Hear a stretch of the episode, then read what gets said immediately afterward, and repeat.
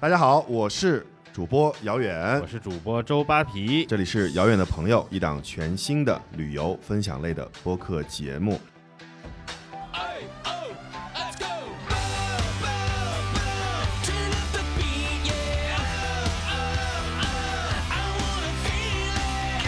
双十一呢，在你们听到这期节目的时候呢，应该已经结束了。不知道大家到底剁了多少的手，囤了多少的货，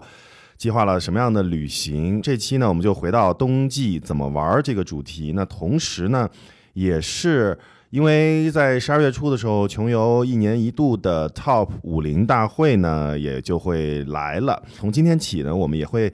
陆续的请来一些我们往年的穷游的 Top 五零达人，那也有可能他们今年也是我们的 Top 五零达人，来跟我们分享一些冬季怎么玩的一些好玩的目的地。那今天我们请来的呢，也是我们非常好的朋友胖猪猪，然后胖猪猪跟大家打声招呼吧。Hello，大家好，我是胖猪猪，我是 base 在杭州。嗯，但是今天你要说的应该不是杭州是吧？然后今天要说哪里呢？啊，我今天要说的是一个宝藏城市，它是福建的泉州。好的啊、我们待会儿进入胖猪猪的分享，和我们聊聊泉州啊、我个人是非常的喜欢泉州，而甚至是我觉得它应该是最值得中国人去的几个城市之一吧。那在说泉州之前呢，我还是略微的花一些时间介绍一下《遥远的朋友》这档节目。在这个节目里面呢，我们主播会和穷游的一亿用户一起，为各位听友精选优质的旅行好内容，推荐优质的旅行目的地，分享与众不同的旅行新玩法。在这个节目里，我们每期分享的不光是我们主播的观点，还有我们请来的网友或者是 KOL 贡献的精品内容。同时呢，在我们分享的内容里，有很多呢是会有声音胶囊的 BO，我们也会分享给大家听，可以听到非常多好听的声音。最后一点呢，就是每期都会有遥远的朋友的专享折扣，我们的折扣代码会在节目后半段放出。所以希望大家能够仔细的听音频的节目，才能够享受到我们的折扣。那其实刚才呢已经跟猪猪聊过，我们今天要聊的一个目的地是泉州。其实我更喜欢它另外一个名字，当然是古代的名字叫刺桐城。说到刺桐城的时候，我就能想起泉州当年那种恢宏的过往。那扒皮有没有去过泉州？哎，刺桐城这是泉州什么时候的名字呀？是大概是宋代的时候，唐宋时期的名字。嗯。泉州当然了，我觉得对很多人来说的话，尤其现在“一带一路”，对吧？这个海上丝绸之路，那当年泉州就是这个海上丝绸之路的明灯啊。嗯，从元代开始，非常大量的海上贸易就是通过泉州港来完成的。呃，那今天为什么猪猪你要挑泉州来跟我们大家进行分享呢？因为我觉得这是我们整一个冬天自驾福建的一个行程中，我觉得最有特色的一个地方，嗯，因为它又非常的温暖，又特别适合冬天去。对，就是你这次旅行的时候，这个冬季旅行是大概什么时间点去的呢？我就是在中国农历的春节的时候去的，所以就又感受了那边特别浓郁的这种过传统中国新年的那种氛围，所以就感觉特别的棒。嗯，那你去的时候，在春节的时候，它那边的温度大概是多少呢？哦，那那边的温度就特别舒服了，就可能白天它可能得有至少二十度，最多就带一个薄外套就足够了。所以我就觉得这是一个可以举家出行、老少皆宜的一个地方。嗯，那先跟我们分享一下你的这个自驾的一些比较有意思的趣事儿，或者有没有一些难忘的经历？当然，我跟扒皮特别希望听有没有一些糗事儿，对，哎，是这样的。其实呢，我为什么说泉州呢？是因为这个城市在我整一个自驾的行程中，我们去了两次。为什么会去两次呢？就是因为我们第一次有一家当地人推荐的有一家烧烤店，我们去的时候已经卖完了，收摊了。然后我们就在回来的路上又特地去了一次泉州，就是为了去吃，所以我们是特别特别执着的吃货。哦，所以听起来，那你这次的自驾应该不是直接飞到泉州，你可能是从厦门或者从福州过去的，对吗？啊，我们是从杭州出发，真的是整个都是自驾。那这趟自驾真的是足够长哈。足够了。嗯，对，因为我们为什么会选择在泉州停两次呢？就是因为那边无论是吃还是说当地这些传统的文化都非常的吸引人，让我们就觉得这才是一个适合来这里过一个农历中国新年的一个地方。因为可能我们能感受到许多在杭州或者是在北上广一些大的城市所不能感受到的这些非常强烈的浓郁的这种春节的氛围。嗯，哎，那你这次去有没有现在后悔一些留给泉州的时间少了一点？因为听起来你好像在泉州并没有过夜啊。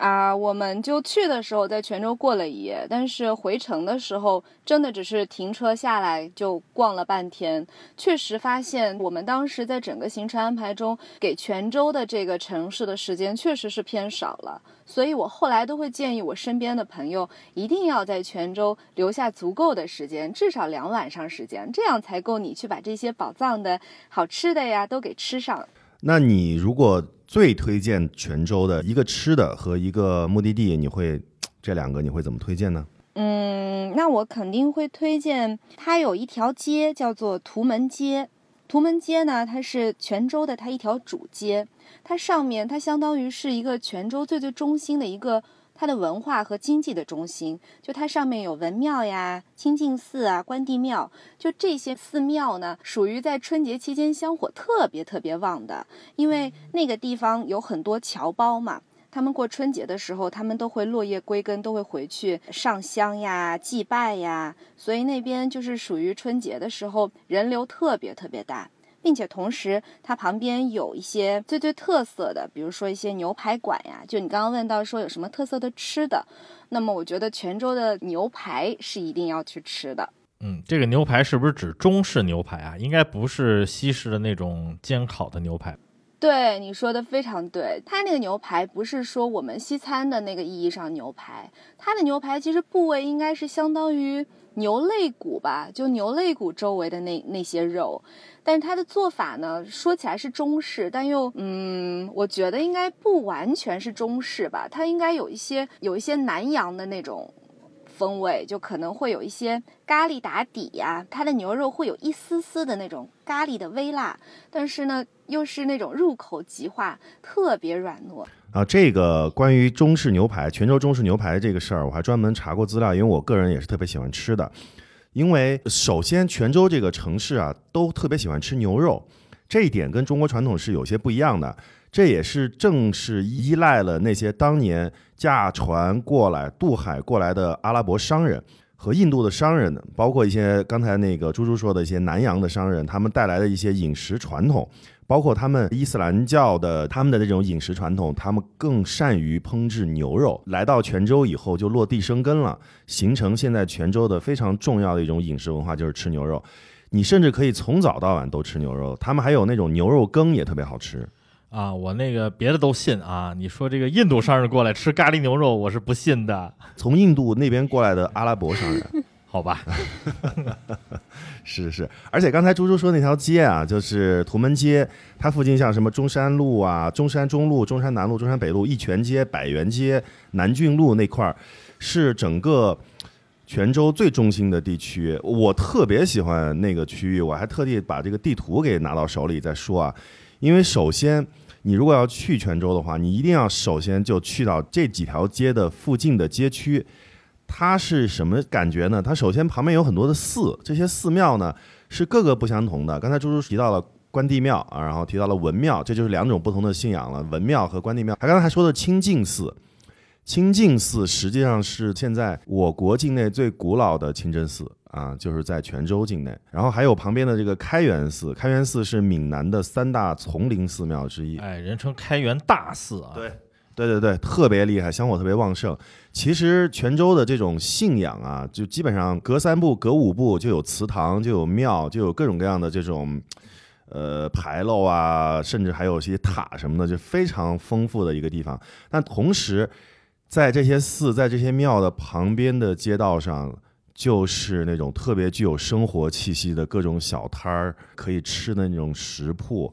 非常的老城区。而且里边还有很多民宿。就是我之前查泉州，我去泉州也是，本来泉州也有不少的连锁酒店了啊，就包括像洲际啊什么都有，呃，但是呢，突然发现，其实在它老城区，因为泉州的老城区主要在鲤城区了，就是鲤鱼的鲤啊，鲤城区，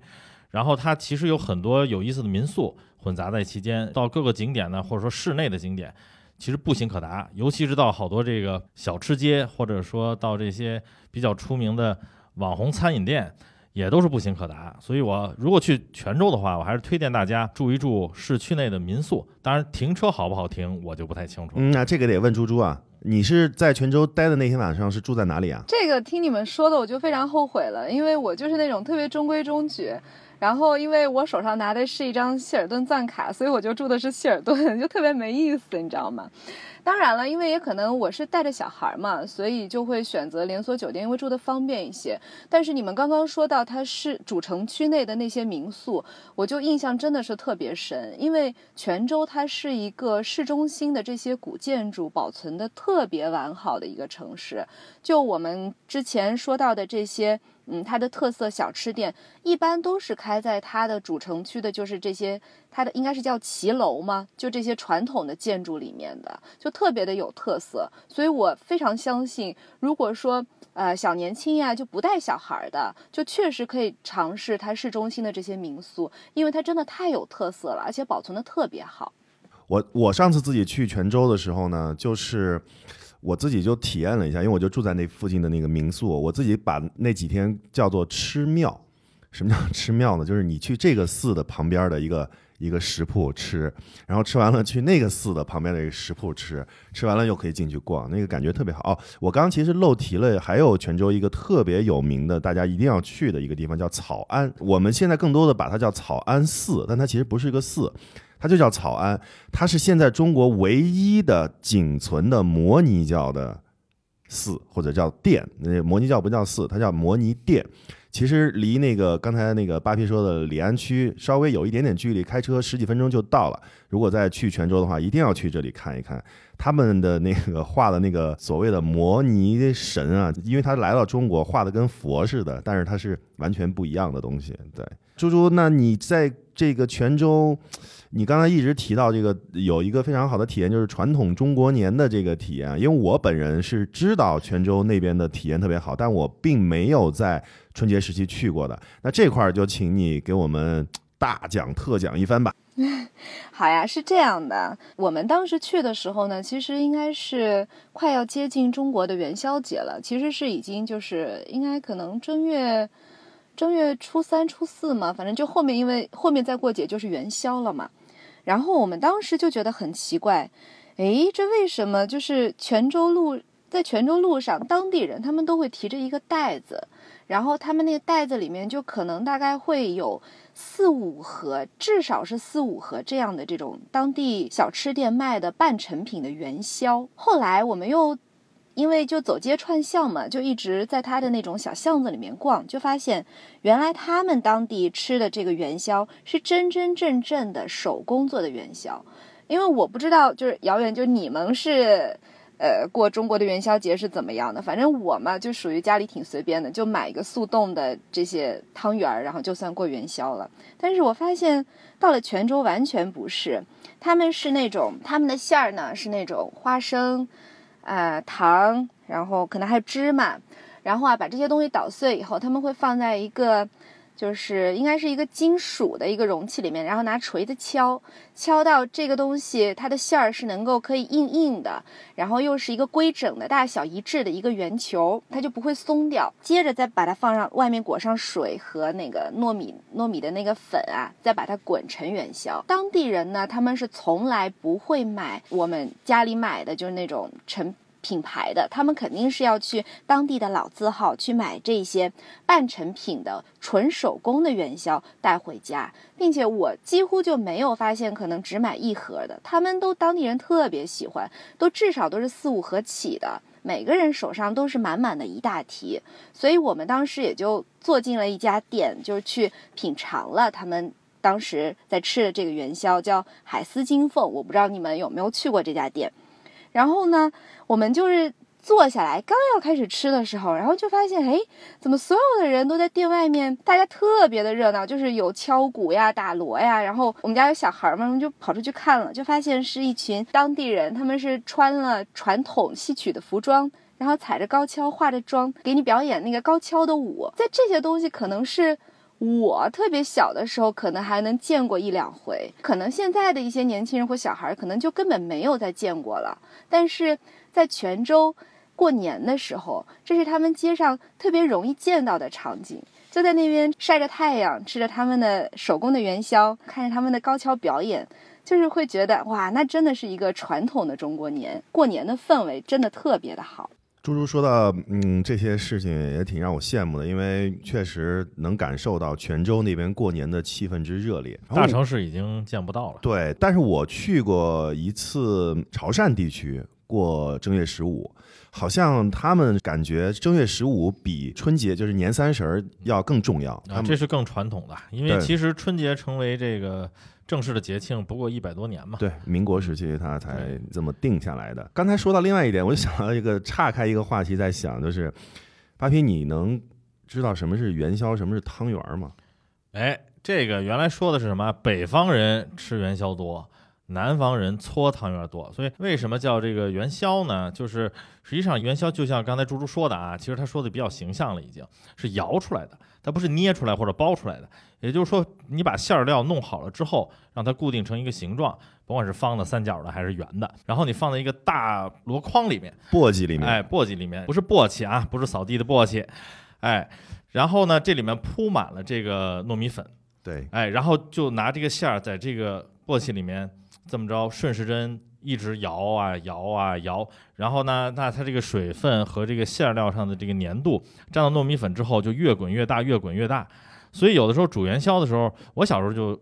觉得这个汤圆比元宵好吃，因为元宵煮出来，如果这个粉是比较松散嘛，它是自然的叠加在一起的，所以煮完了以后那一锅汤就成了面糊糊了，哎，所以吃起来或者看起来不那么清爽，或者看起来觉得是这这这什么东西啊啊！而且元宵的个头相对都会比较大啊，因为它滚起来。那汤圆呢，那就是拿糯米面。然后就跟包饺子一样，或者是包馄饨一样，对吧？把馅料塞进去，然后外边搓好，在手心中完全搓圆，然后看起来煮出来之后，个头又可以做得很小，然后它的粘度什么的都比元宵口感，我觉得是好很多。当然，泉州的元宵，因为我没有春节的时候去过，呃，也没太注意，所以还真没吃过。但听这个猪猪说完之后，我觉得有必要去尝尝泉州的元宵。嗯，而且就是我是到了很大的年纪，我才终于分清楚什么是汤圆儿和元宵，因为我们那边都是吃汤圆儿比较多。对，南方吃汤圆多嘛。其实更吸引我的倒不是说这个吃啊，因为从我来说的话，他说这个民俗，他们可能看到的就是这个高跷的游街啊或什么。一呢是说，现在一般的大城市啊，甭管是杭州、北京、上海啊，或者一些省会城市，呃，从安全角度来说，或者其他角度来说，就不太可能再见到这些了。对我还是挺向往能够在过年的时候，人说闹元宵嘛，嗯你，不闹怎么会是元宵节呢？对对，所以的话，只是说城市里面张灯结彩呀、或者有一些呃夜晚的灯光秀什么的，我觉得这也不叫元宵节。我还是很期待的，能在城镇的街道上啊，或者说在很多很多人群聚集的地方，甭管是庙里还是别的什么地方，哎、能够看到这些很多传统民俗的露出和表演。这点我觉得南方很多地方保存的比北方要好得多。我那次在潮汕地区过元宵节啊，给我过感动了。它有一种什么风俗呢？因为我动了嘛，不是，就是真的是感动，就是心里很热乎。为什么呢？因为我去到的是就是县一级的，还不是大城市，更下面一些的。到县一级，他们到元宵节那天的时候，各个村子的每一家每一户会拿一个旗子出来，那个旗子上面写的是什么呢？比如说你姓周，对不对？我姓张嘛，他会写洛阳周家。嗯，他会写洪同张家，他把一千五百年前他们家从哪儿来的，就这一千五百年都记得。嗯他晋朝以前 哇，当时就是你能看到琳琅满目的什么什么张啊、李啊、什么王啊、什么这些东西，我就挺感动的。我觉得作为我这种，你说我们家我都不知道他从哪儿来的，但是在南方，包括福建地区、潮汕地区、广东地区，甚至是一些浙江地区，这种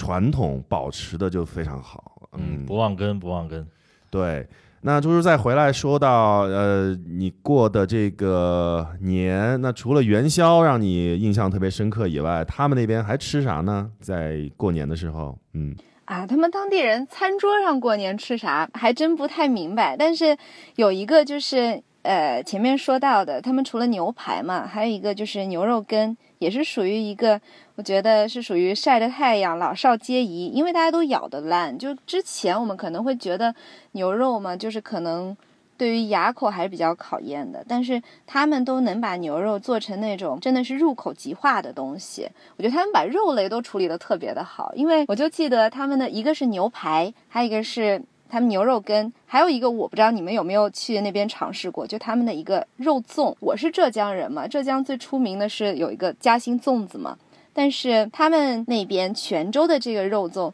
真的是让我吃到感动的眼泪都要掉下来那种，因为真的是觉得太美味了。即便是那几天可能吃了好多牛肉呀什么的，但是还是觉得一点儿都不腻。最后我连连碗底的酱汁儿都给吃完了。所以那边的肉粽跟浙江的肉粽是差不多的吗？只是就是它的馅料啊，或者是嗯别的一些做法。嗯，我觉得可能做法上可能不太一样，虽然可能也都是外米的外面的那个糯米是加了加了酱油的，但是里面它可能比浙江的那种肉粽除了加肉之外，它还会有一些菌菇类的，还有一些海产。它可能不会像我们的那个嘉兴肉粽这么扎这么的紧实，它可能会稍微我觉得口感上会稍微松散一些，不会要用那么大的力把它夹开，就相对会软一些。但我觉得它的肉粽最最精华的部分是在于它的那个浇的这个沙茶酱和它的甜面酱。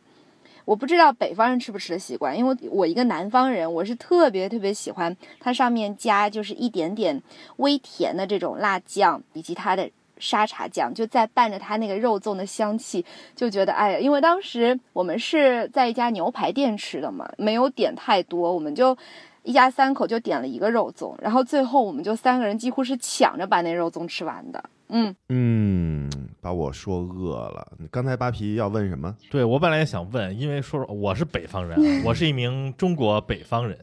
哈哈，这是网上一个梗。嗯，我本身不爱吃甜食，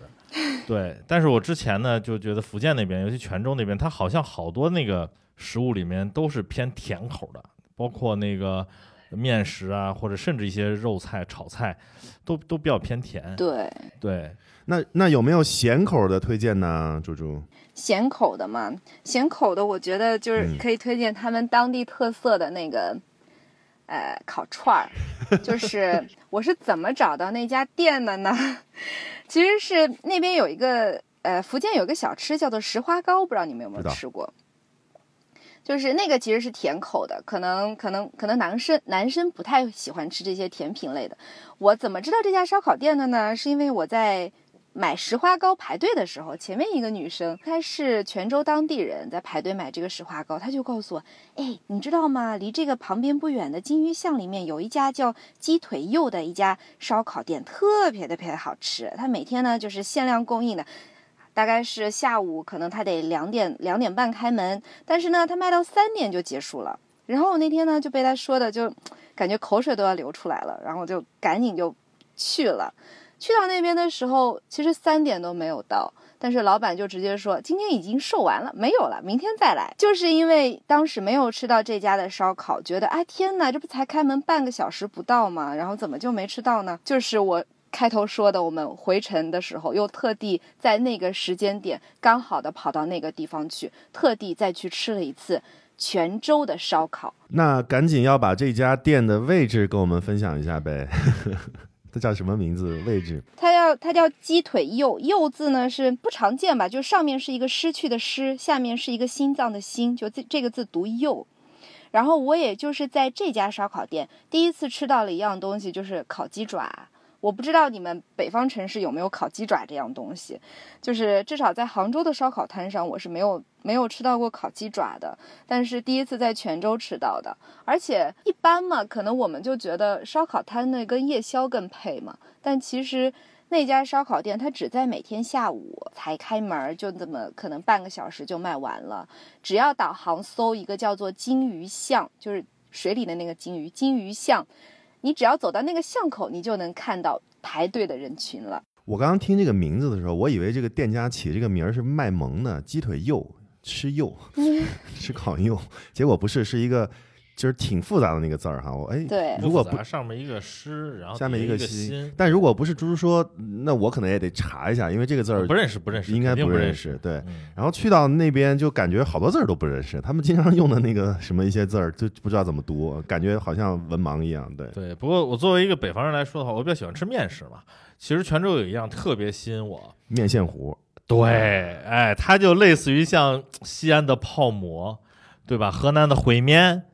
然后山西的烤姥姥，这些东西就是它一碗底面线，你可以往里配各种各样的菜，啊，每家档可能都不一样，所以你有时候在不同的这个小吃摊或者这个面档吃到的这面线糊，能配的东西或你自己能搭配出来的味道也是不同的，这点对我来说特别有吸引力。对对对，但我个人除了面线糊以外，我还喜欢吃他那边一个也是特色的叫咸饭，也是里面就是搭配牛肉，它主要是牛肉炒出来的一种，就是炒饭是吗？是一种炒饭。对，反正泉州吧，泉州也是另外一个城市，我个人可以打保票的说，你就是随便在路上吃，应该都不会吃到让你失望的东西。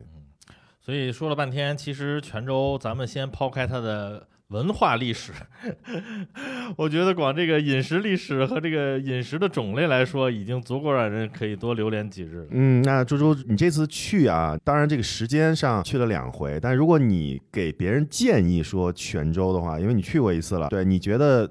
多少天是比较合适的？我们只在泉州。呃，我觉得如果只在泉州停留的话，可能两天两晚，我觉得这个时间是一个就是最基本的，至少的。啊，正好一个周末，对对，就是属于一个可以去度周末，可以随心吃的一个地方。基本上正好就是一个周末时间。其实泉州还挺大的，就是泉州地区还挺大的，你应该这么说你不。能这么说，你不能按行不我的意思是说，我的意思是说，稍微往外走一走，还有很多可以看的东西，就是我们所谓的那种中心区的泉州以外，嗯因为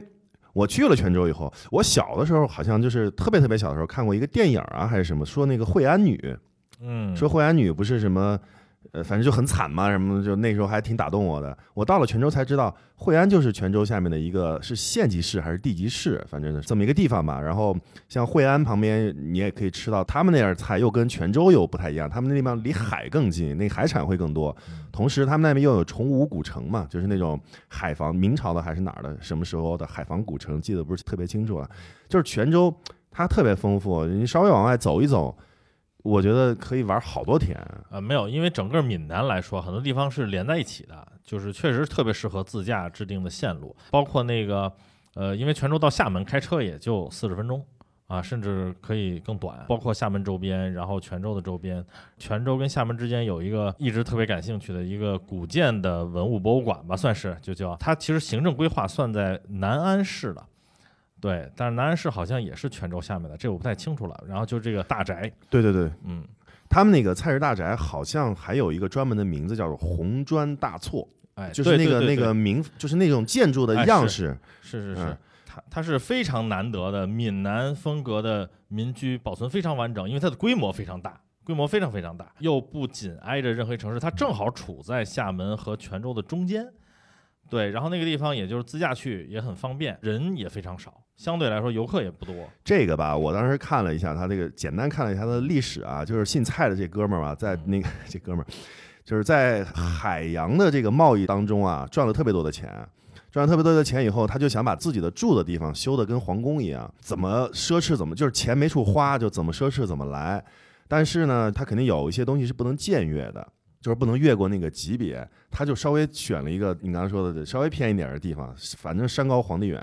然后建了一个自己的小宫殿，就是那种那个蔡氏大院，真的就像小宫殿一样进去，有塔，有城，有城墙，不是也不是叫城墙吧，反正院墙，有好多间房，就是那种。嗯，哎，不知道猪猪这次去了没有啊？我这次还真没去，但是倒是去了，就是你们说的，因为它离厦门特别近嘛，我们也就是去了那个就是厦门岛外围的一些地方，就是真的是渔民刚捕上来的海鲜，我们去吃了。我是一个执着的吃货，不好意思。啊，这不要不好意思呀，这就是 就是我们全体旅游人的心声啊。对，我觉得如果不好吃好喝，那干嘛还要出去旅行呢？出去旅行就是要见识不同地方的不同的好吃好喝嘛，对吧？那好，我们聊了这么多，我们先来听一下我们准备的两条 biu 吧。我们先看第一个，格调 Sam 总给我们带来的一个 biu。趁着这个秋季的来临，最近终于有机会去了一趟心心念念已久的泉州，在泉州市下面的一个安溪县里面度过了美好的三天两夜的行程，泡温泉、采山茶、逛寺庙，在安溪县可以玩的东西实在太多了，一起来看看吧。安溪其实也就是泉州下，呃，也是旁边下面的一个县嘛，还是一个一个它辖区的一个地方吧。我们再来听第二个，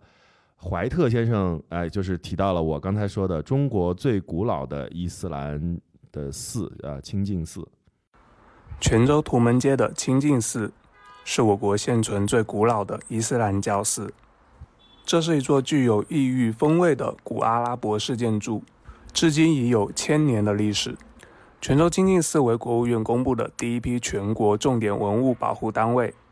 与扬州的仙鹤寺、广州怀圣寺、杭州凤凰寺合称中国伊斯兰教的四大古寺。好，我们回来啊、清净寺，猪猪有没有去啊？这次？嗯，我们倒是路过了，然后因为去之前也查了它的历史，但是因为那天真的是香火太旺了，那条街我们都没有穿过去。因为过年的时候，那条街外面全都是，就是有点像类似于庙会这样的，它路上都会有各式各样的小摊儿呀什么的都摆满了，所以我们就因为实在是人太多了，我们带着小朋友就没有进去。泉州过年那才是真的过年，摩肩接踵这四个字一点都不夸张。今年过年，要不然就安排在泉州吧。我自己跟自己说，旅行的人可能知道它多一些吧。很多人其实对泉州没有太多的概念，但是你知不知道，泉州是整个福建省 GDP 最高的市，而且连续二十二年好像。我知道，但也仅仅是知道而已。对，我还专门查了一下，就是我知道这件事儿的时候呢，我就专门查了一下，我说这泉州的 GDP 怎么能干得过福州跟厦门呢？对，难以置信吧？但是一查就知道为什么了。晋江实施这种服装和鞋城，晋江是鞋城啊，就嗯几乎中国大的鞋类品牌全部都是在泉州的。是的，这些特别牛的这些品牌都在泉州的话，那它的这个 GDP 高也很正常。对，所以你说泉州很多人不知道，但是说晋江石狮很多人都知道，就有点说就像说说浙江金华，哎，很多人说金华这个除了火腿之外，好像没别的吧？不，义乌就属于金华市，，对对，义乌下面还有这个像嗯对，还这个。还有诸暨也是在金华下面，好像是有一个浙江人。对，我觉得义乌和金华真的是一个特别典型的代表。嗯嗯，是，但是好像就是这种南方的这种民营经济，也使得藏富于民嘛。他们一方面，比如说 我经常去到这些地方的时候，就会想象啊，就是在街上随便吃面的，或者是怎么着，一老大爷其实是一个特别牛的厂主，他家里有多少多少个厂，就是你说的扫地僧吗？对对对，就那种 感觉。其实浙江跟 对，是的。跟福建都有点这个感觉哈。嗯，广东也是。对，广东也是，就是南方的经济都是这种藏富于民嘛。好，我们再来看一条 biu，是介绍泉州，正好是介绍泉州小吃的。这个 biu 主的名字叫旅行上好家。泉州的小吃真的非常的多，推荐大家吃这个老金钟润饼、油条包麻子和满煎糕。还有最最最推荐的就是这个华宿社区里面的越南小吃，真的一定要去吃，又便宜又好吃。这哥们儿好像是一看就是吃饱了以后，这个午后录的吧？这个声音都太慵懒了。我听他的声音啊，我就其实能想象当时猪猪你们去自驾的时候，就天天吃，然后吃特饱，估计跟他也有点像，吃吃了这家还想吃那家。就打着饱嗝躺在太阳底下晒太阳那种感觉。冬天的时候，泉州的那边的天气，就是或者呃福建岭南那边的天气怎么样？嗯，其实我们当时一路自驾，那年我们春节去的时候，其实整个可能就一路东南沿海都不算是特别好，但是我们在泉州那几天倒是也没有下雨。嗯，天还真的挺好的，因为我印象特别深的是，为什么你问我这个问题，我想起这个事情，就是泉州的老城区，我坐我们还坐那种就是露天的，可能顶上都没什么棚的那种小三轮，就特别破的小三轮。但是，即便是冬天坐这样的小三轮，吹上来的风还是很和煦、很舒服的，就是那种骑上我心爱的小摩托的感觉。我们刚才啊，其实一直在聊泉州，然后其实我们这期节目呃要播出的时候是刚刚双十一结束的时候，我可能觉得。